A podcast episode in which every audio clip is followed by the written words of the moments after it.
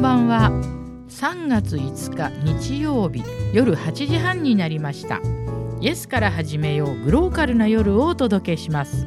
FM84.2MHz ラジオつくばからお送りします。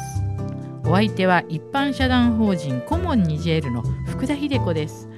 この時間ではグローカルな夜とサブタイトルにもあるようにどんなに遠い場所でも人の頭の中では想像力ということでグローバルとローカルを一瞬で行き来できるという考えから来ています。そんな番組内容にしたいと思っております。どうかよろしくお願いします。なんと今日3月5日は皆さん覚えてらっしゃいますか？今日あの千駄ヶ谷区民会館で710イベントがあったんですよ。ジェールの子どもたちへということでねいろんなゆるキャラがチャリティーをねしてくれたんですよ。そしてあの私の好きな小樽さんも来ていただきました。ねえもうなんかみんな大喜びでもうほんとお祭り騒ぎでしたよ。このね、えー、バクバクちゃんっていう皆さん知ってますか？バクバクちゃん。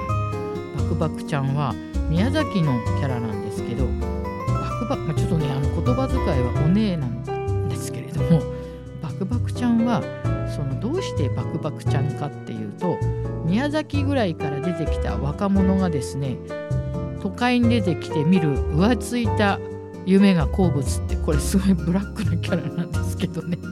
浮ついた夢をね食べるからバクバクってこいいんですかねこういうようなキャラクターを作っちゃって。で あの宮崎の人に聞いたら全然知らないって言ってます。そうそうだと思いますよね。でもねバクバクちゃん結構地味にねツイッターのフォロワーも増えてますしね。それからあの梅原ゆひばりさん。この絵の上手なこのゆるキャラなんですよね。すごいゴスロリの格好してるんですよこれが。もう。なんかもうこのね710のねキャラクターはねどれももうねもう本当にねなんかもう個性よく言えば個性的もう破天荒はちゃめちゃというかねすごいんですよ。ですからあのねもうあの私はねもう笑い転げてばっかりいましたけどね。そしてあのな司会もねこのみつるお兄さんとかそしていろいろいてですね。あのすごくね面白かったですよ。あの梅ねばちゃんっていうねキャラクターも出ましたからね。梅ねばちゃんですよ。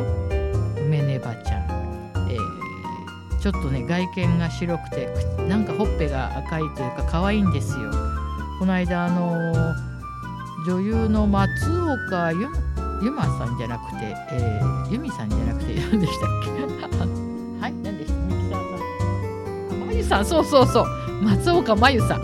真由さんと衣装がかぶってるって何かの時に怒られてましたけれどね。梅ねばちゃんが。そう。松岡真由さん。名前が出てこなかったりに私好きなんですよね。結構ね。そう。そういうわけで今日はなんと都心の千駄ヶ谷区民会館であの710イベントがね行われました。あのもうねあの本当嬉しいですね。若い人たちにこのニジェールっていう国を知ってもらうっていうことがすごい嬉しいんですね。でこのゆるキャラのイベントっていうとお子さんとかあとまあ一緒にいらっしゃる若いお母さんとかあと若い人たちですね。そういう人たちがニジェールって何？っていうことで、まあ、ニジェールの子供たちへというサブタイトルなんですけどもみんな集まってくれて本当にね楽しい一日でした、えー、710オフィス710の皆さんそしてたくさん出ていただいたゆるキャラの皆さん本当にありがとうございました。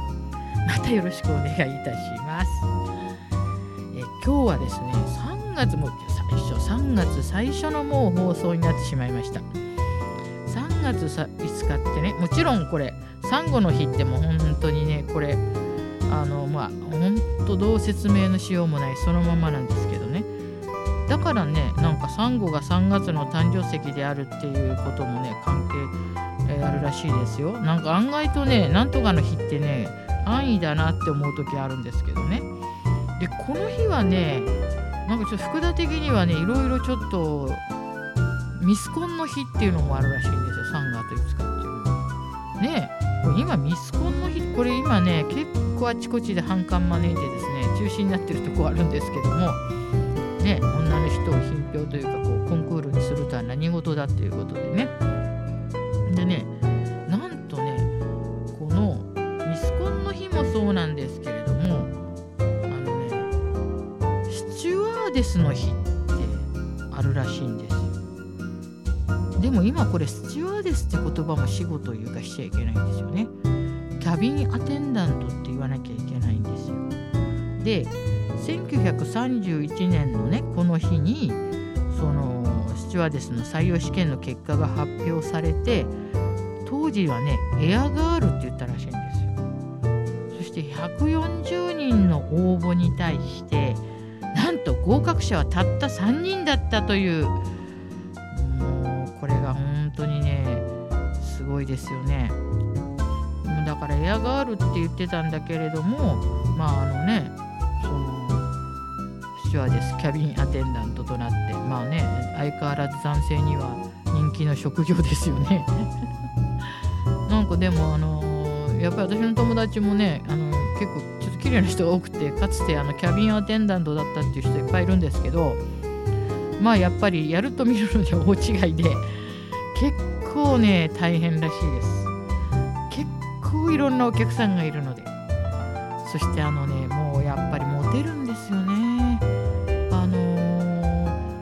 様でねあの名刺を渡してくる人はもう本当にたくさんいるらしいです、ね、それがねねどうするかっていうのは知らないですけども。まあ、あのよく友達がね、まあ、キャビンアテンダントやってた友達が言ってました。まあ、あの本当にね、名刺はたくさんもらってるから、いちいち、まあ、あのそれをね、気にしていたんではもう仕事にならないので、まあ、いただく時だけはいただいておきますけれども、まあね、あとはちょっと言わない方がそんなことらしいですよ。そしてね、あのね、3月5日って、これね、すごいびっくりするんですけどね、熊本市に日本初のスクランブル交差点ができた日なんですよ。これがねいつかって言ったらねこれがね1969年の3月5日なんです。でなんでこの話をするかというとですね実は私はねあのまあ、えー、今度ね引舟図書館で講演会もするんですけど私が生まれて育ったところが東京の下町の引舟っていうとこなんですね。そして住所で言うとね、まあ、京島っていう風になるんですけどなんとねこの、まあ、日本で初めてスクランブル交差点ができたのは、まあ、熊本らしいんですけどもこの京島の2丁目交差点っていうのが私のね学生時代に家の近所に見たことない交差点ができてこれがスクランブル交差点って言うのっていうのでちょっと話題になったんですけどね、まあ、ちょっとこんな自慢してもしょうがないんですけどね。これが都内で最初のスクランブル交差点だったわけですよ。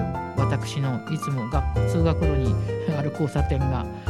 このね1ヶ月後に渋谷ができたんです。だからなんかねすごい自慢げな話になっちゃいましたけどあの私はね本当に都内で最初のスクランブル交差点を渡って学校に通っていたというそして渋谷より早かったという。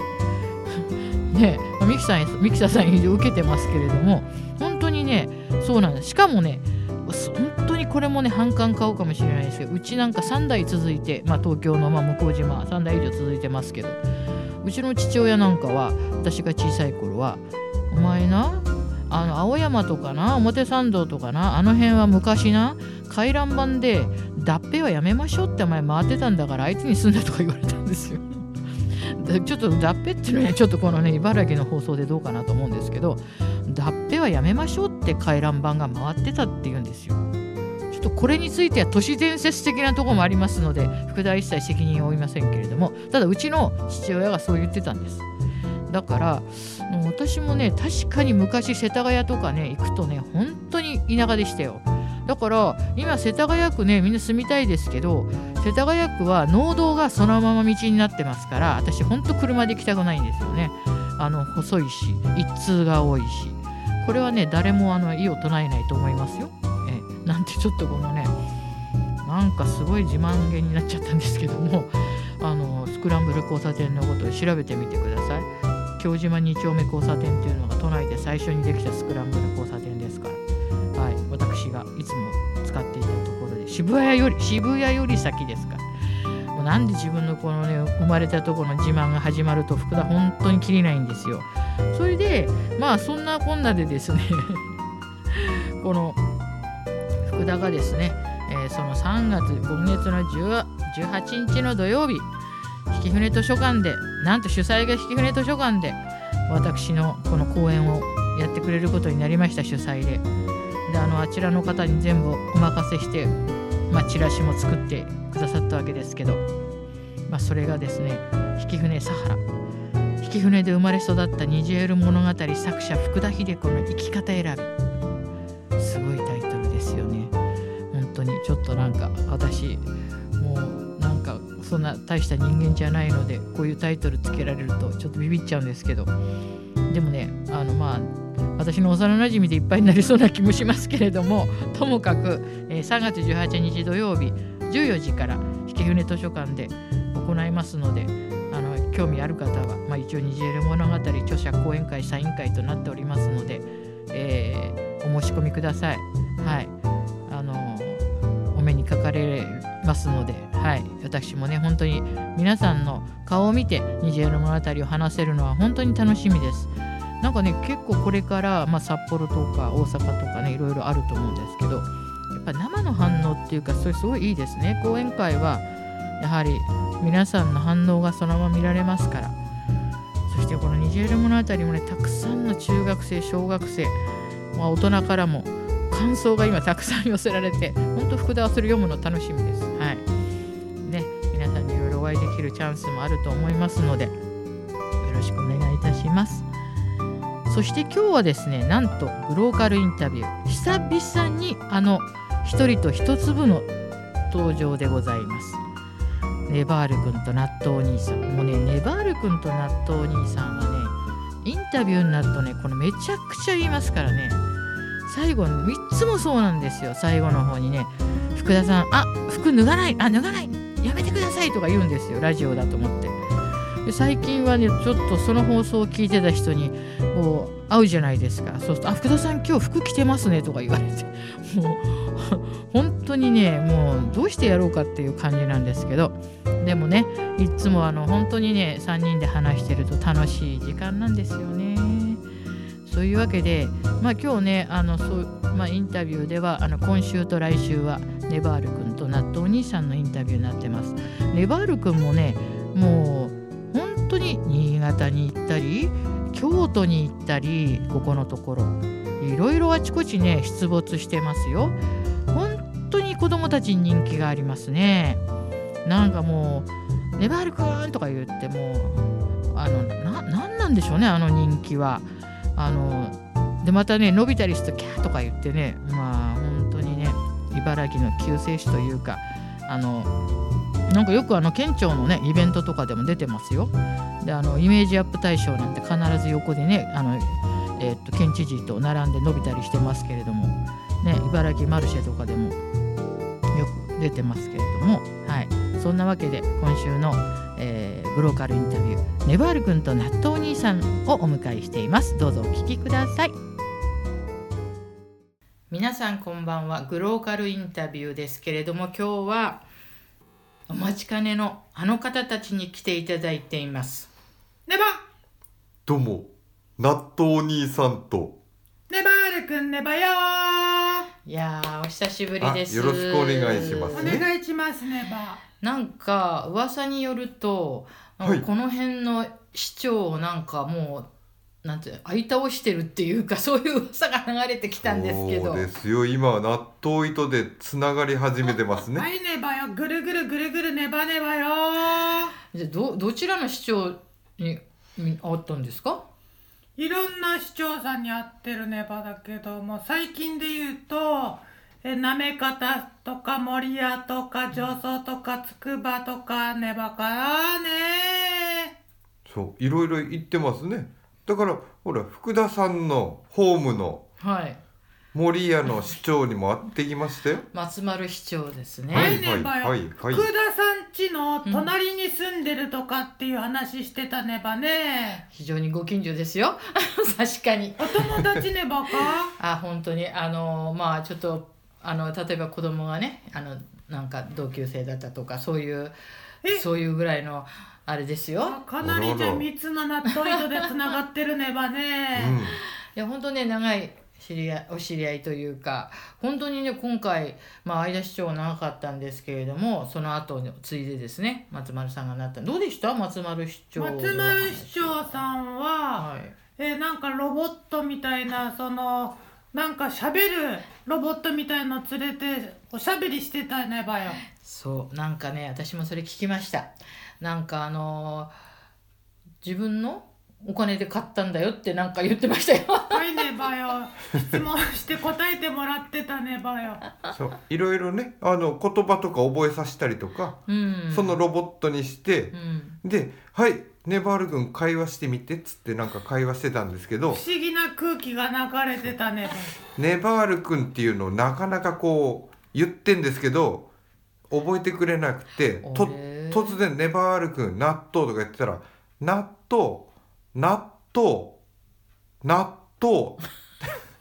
納豆は体にいいですよとかそんなこと言い始めてたねそうそうそう。ばよはい納豆覚え込んでだから納豆覚えさせてきましたよ。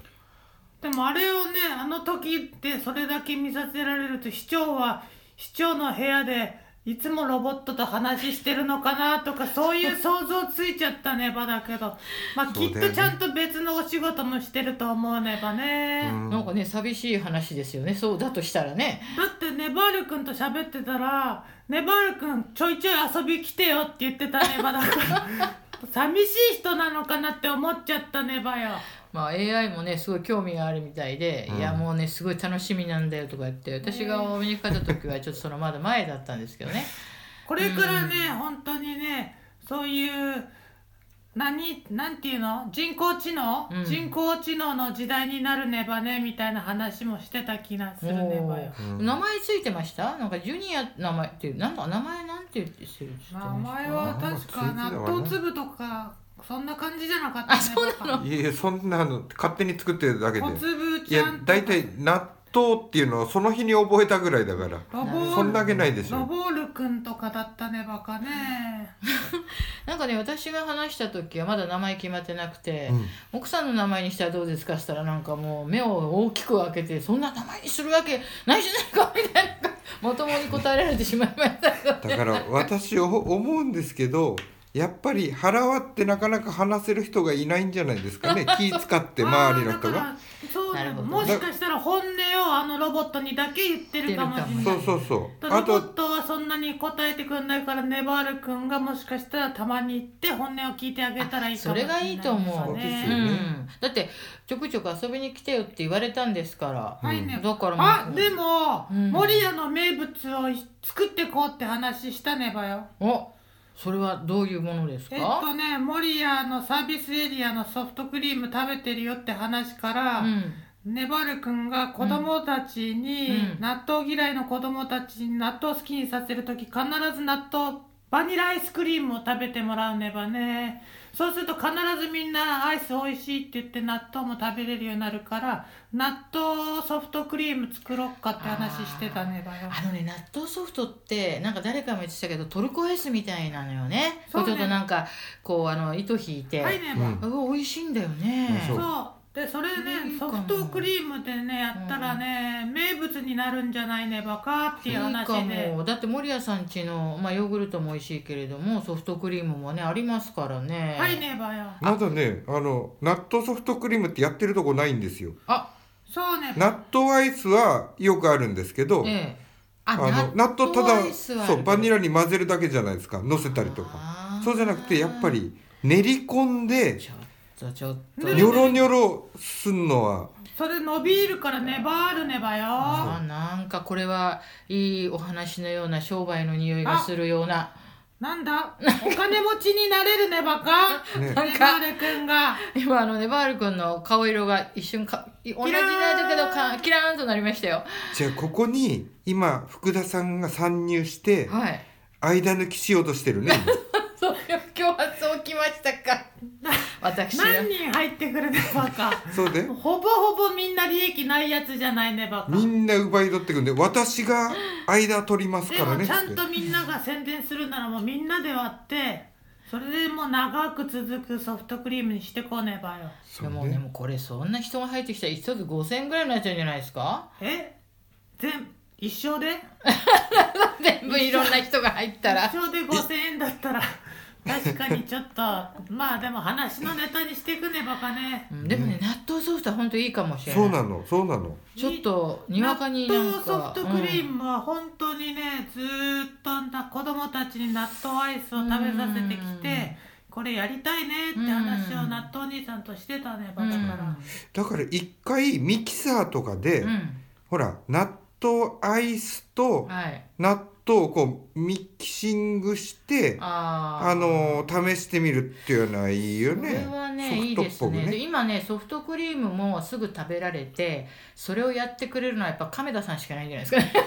あああの亀田さんね。森屋スタイルの亀田さんはソフトクリームもあそこで「はい」ってこああう言ってるし。ね。じゃあちょっとそこを一回挨拶に行ってねばね。そうだねただこれでまた一人間入るってことだね。そうだね。6000ですねそうすると6000円だね。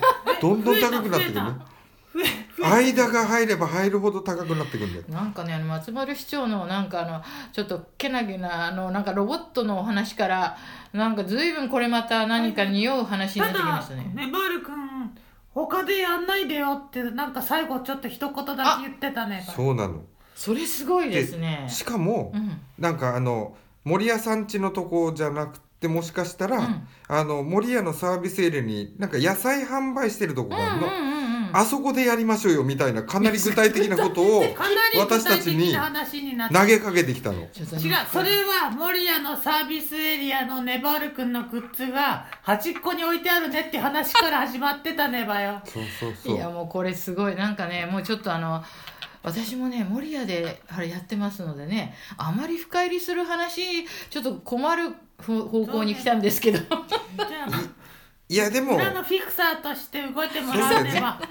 そうそう覆面かぶっといてもらって なんか闇の帝王的な感じで動いてもらう？福田さんに？